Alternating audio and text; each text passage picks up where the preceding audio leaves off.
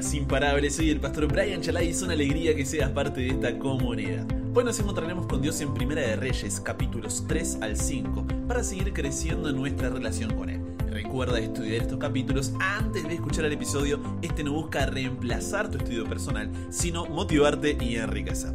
Con eso dicho, ahora sí, conversemos. ¿Qué verdad aprendemos sobre cómo es Dios y su dirección para nuestra vida? Padre, gracias por la oportunidad de poder estar juntos estudiando tu palabra, apoyándonos, creciendo.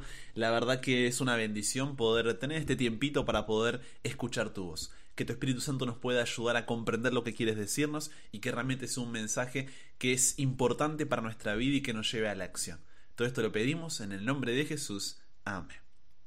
Imagina que, imagina conmigo, imagina que Dios se te aparece una noche en sueños y te dice, pide lo que quieras que yo te dé. ¡Wow! ¡Qué oportunidad increíble! Y te pregunto, ¿no? ¿Qué pedirías? ¿Qué deseo te gustaría que sea concedido? No vale decir tener tres deseos más ni nada de eso, ¿no? Solamente puedes pedir un deseo y ya está. ¿Qué deseo te gustaría que sea concedido?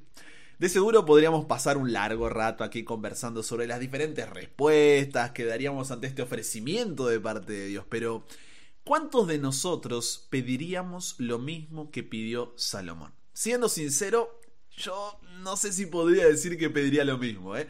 Primera de Reyes capítulo 3, versículo 5 dice que Dios se le apareció a Salomón y le dijo eso mismo. Pide lo que quieras que yo te dé. La respuesta a esta propuesta dejaría al descubierto qué cosa? Lo que había en el corazón de Salomón. Y por su respuesta podemos ver que pasó exitosamente la prueba. Primera de Reyes capítulo 3 versículos 7 al 9 dice, Ahora pues, Jehová Dios mío, tú me has puesto a mí, tu siervo, por rey en lugar de David mi padre. Y yo soy joven y no sé cómo entrar ni salir. Y tu siervo está en medio de tu pueblo, al cual tú escogiste. Un pueblo grande, que no se puede contar ni numerar por su multitud. Da pues a tu siervo corazón entendido para juzgar a tu pueblo y para discernir entre lo bueno y lo malo. Porque, ¿quién podrá gobernar este tu pueblo tan grande? Hay una palabra que destaca, que se resalta, que sobresale en estos versículos y que es planteada por Salomón como una necesidad en la juventud. Y esa palabra es la sabiduría. Pero, ¿cómo podríamos definir la sabiduría? Proverbios capítulo 8, versículos 12 al 14, dice así, Yo, la sabiduría, habito con la prudencia, y he hallado conocimiento y discreción. El temor del Señor es aborrecer el mal, el orgullo, la arrogancia, el mal camino y la boca perversa yo aborrezco. Mío es el consejo y la prudencia, yo soy la inteligencia, el poder es mío. Estos versículos nos muestran dos aspectos básicos de la sabiduría. En primer lugar, tiene que ver con la capacidad para mirar con claridad cada situación en la vida y así poder distinguir, diferenciar correctamente lo que es bueno y lo que es malo. Diferenciar entre lo verdadero y lo falso. En segundo lugar, la sabiduría se extiende a la acción. ¿Por qué? Porque a partir de ese conocimiento yo rechazo y abandono lo que es malo o lo que es falso para seguir lo que es bueno y verdadero. En otras palabras, no es solamente información, no es solamente conocimiento sino el saber actuar correctamente de acuerdo a esa información y conocimiento que adquirí. Que alguien sea inteligente, por ejemplo, y tenga mucho conocimiento, no lo hace necesariamente sabio.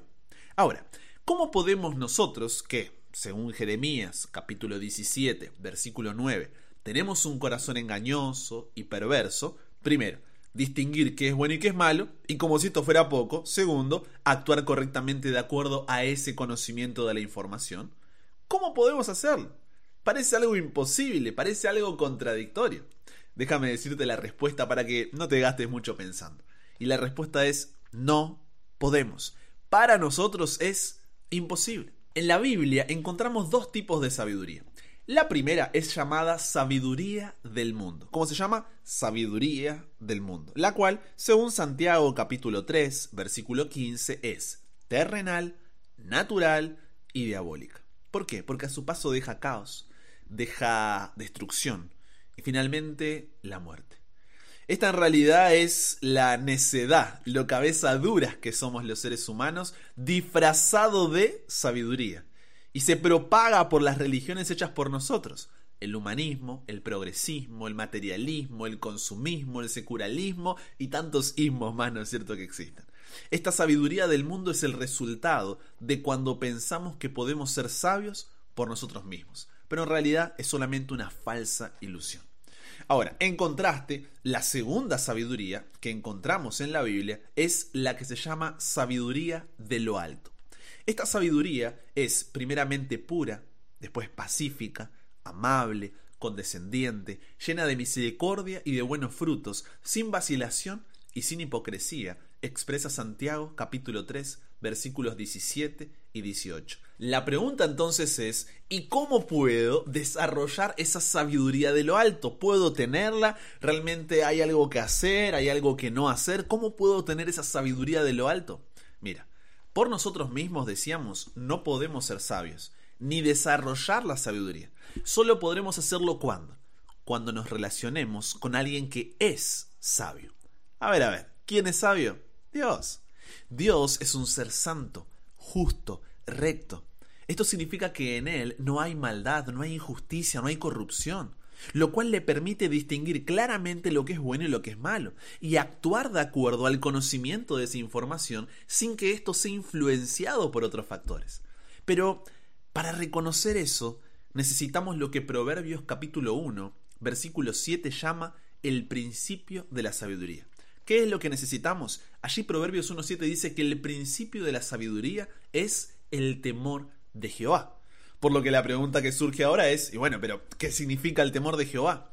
Cuando la Biblia habla del temor de Jehová, no está hablando de eh, una obediencia por miedo, sino que está hablando de una obediencia con una actitud de reverencia y humillación. Una obediencia que es motivada por el amor y la gratitud que tenemos hacia Dios es cuando comprendemos cuán pequeños e indignos somos delante suyo y respondemos en adoración. Por lo que, ¿cómo sé si tengo temor de Jehová? Piensa en tu toma de decisiones en la vida. ¿Cuál es la voluntad que buscas? ¿En quién depositas tu confianza? ¿De quién dependes? ¿De ti o de Dios? El final del capítulo 3 y los capítulos 4 y 5 de Primera de Reyes lo único que hacen es mostrarnos lo que sucede cuando la sabiduría de Dios guía nuestra vida y no la nuestra. Salomón buscó primero el reino de Dios y su justicia, y todo lo demás le vino por añadidura. Y qué añadidura, ¿eh? Ahora, ¿solo Salomón puede tener esa sabiduría de parte de Dios? No.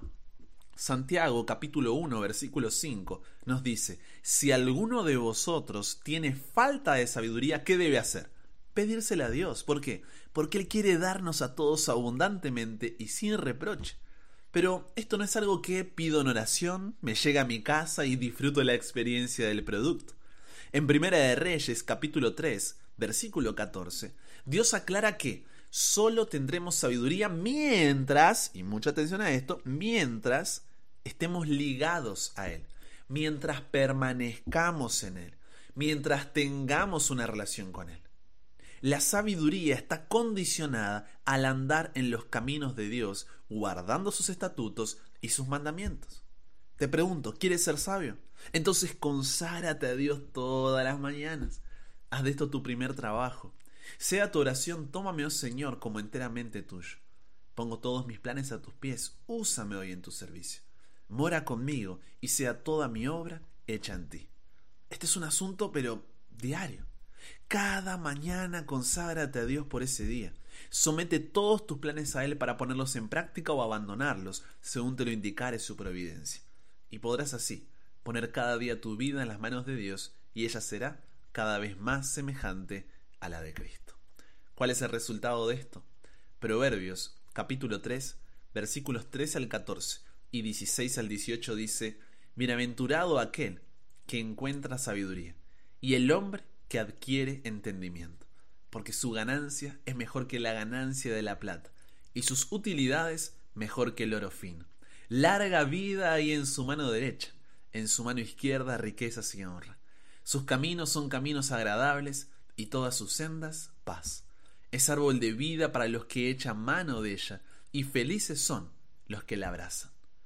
Pero, por más de que todo esto sea el resultado, esto es nada más la añadidura.